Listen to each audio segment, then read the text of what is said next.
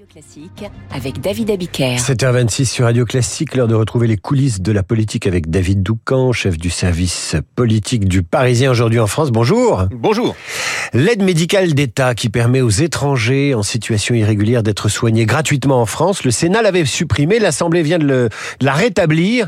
À ce stade, elle empêche Gérald Darmanin d'espérer faire voter son projet de loi immigration. Oui, c'est comme le sparadrap du capitaine Haddock. Gérald Darmanin agite la main pour s'en débarrasser, mais cette satanée AME, euh, aide médicale d'État, reste obstinément collée à lui. Toutefois, une porte de sortie est en train de se dessiner.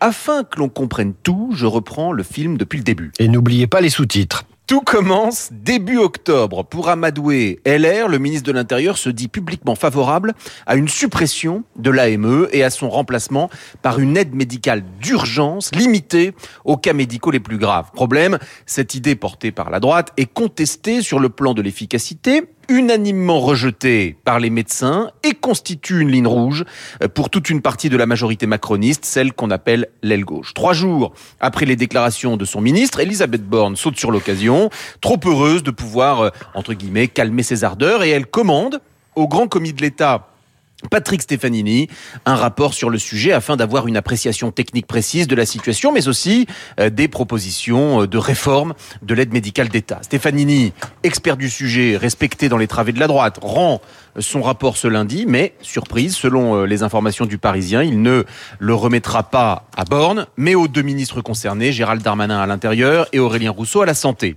Manière pour la première ministre de se distancier un peu du sujet et de refiler, pardonnez l'expression, la patate chaude à Darmanin. Alors que dit le, le rapport? Alors nous avons des indiscrétions. Ah. Aujourd'hui, un étranger en situation irrégulière doit être sur le territoire depuis au moins neuf mois pour pouvoir bénéficier des soins couverts, de tous les soins couverts par l'AME. Mais ensuite, ces droits restent ouverts, tenez-vous bien, même si l'individu fait l'objet d'une obligation de quitter le territoire.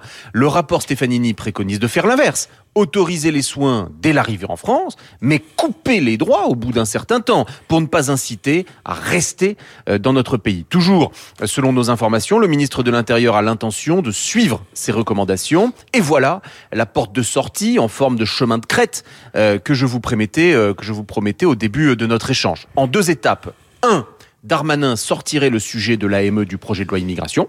Deux, il présenterait ultérieurement un autre texte dédié à la réforme de l'aide médicale d'État. Ce plan permettrait de rassembler la majorité macroniste tout en promettant à LR un totem, mais pour plus tard. Rien ne garantit évidemment que cela suffise à obtenir euh, les votes ou au moins les abstentions d'une droite qui est divisée et donc imprévisible.